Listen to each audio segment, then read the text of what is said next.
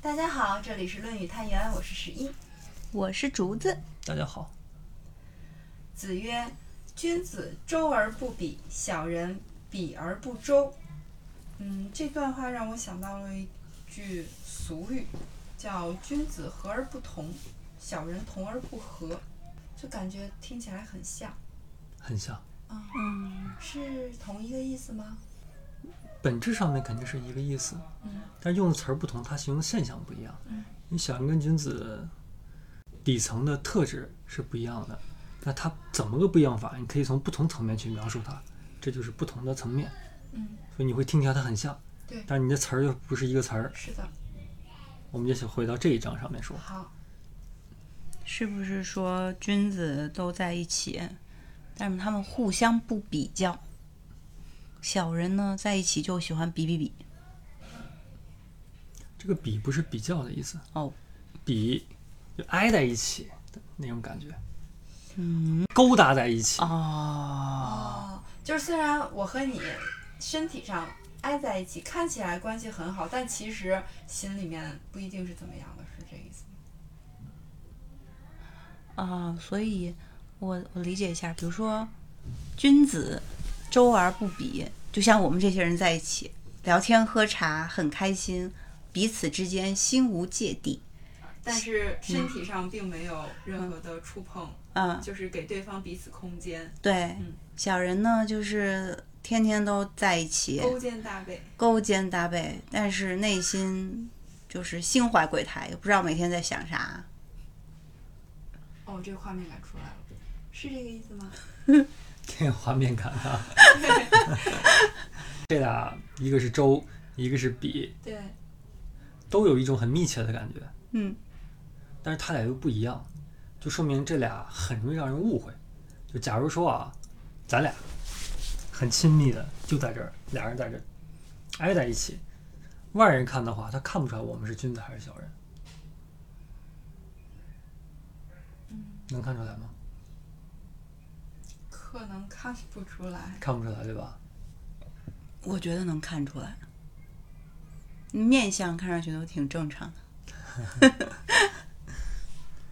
这里面它涉及到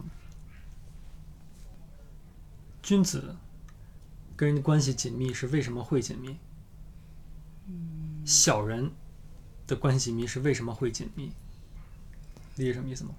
嗯，君子是因为周，小人是因为比。比跟周都是形容一种紧密，但是他们你要光从紧密性上来看的话，可能你不太容易能看出来，可能敏锐的人能看出来，嗯，但是他们为什么会跟一个人紧密的目的性是不同，同样的一个紧密点。嗯假如说啊，国君两个臣，一个是直臣，一个是佞臣。佞臣会因为什么而去对国君好？钱呢、权呢、名利呀、名利的东西。那他会不会为了名利的东西颠倒黑白？他会，会吧？嗯，因为他的目的很明确，嗯，是自我的利益。然后君子呢，他会不会跟国君的关系很紧密？不一定，不一定。那嗯什么时候会呢？就是为了某个事情要做好，为了大家的利益，为了民生，如果这个国君这段时间是明君的话，他会怎么样？嗯，很紧密。很紧密，嗯，他会想尽力的来辅佐。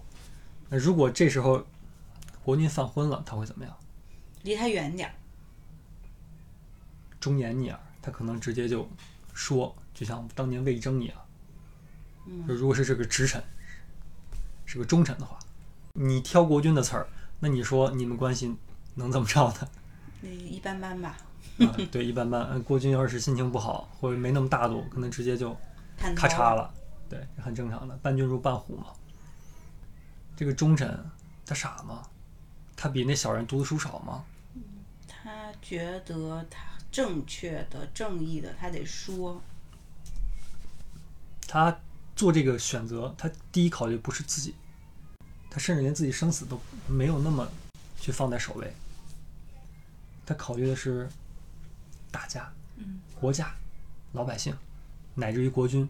他希望是让国君恢复到一个明君的状态，他会用不同的方法让他恢复。嗯那这个周是什么？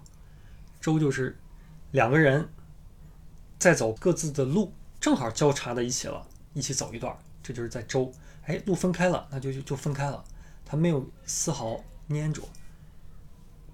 小人呢，是怎么走都喜欢拉着对方走，这路分叉了，他也要去把对方拉过来，你不要走，你不要走，是这样吗？就是这个时事已经过了。嗯，就每个人跟人之间的关系都是在不断交叉的，每个人都有自己的路，到一起就到一起了，分开了就是分开了。但是小人那块儿是不能分，不到一起也要到一起，他会去千方百计，乃至于你看小人经常是那种我们叫不择手段。那如果这个事情是天经地义的，就属于你的，他还用不择手段吗？不用了吧？对，一个人需要不择手段的时候，就意味着这个事情他没有那么的顺应天命。对，他已经势不在那儿了，他才需要那么去做。所以从面上看的话，周跟比差不多。嗯，就看顺不顺势。君子常顺势，小人恒利己。嗯，厉害厉害厉害！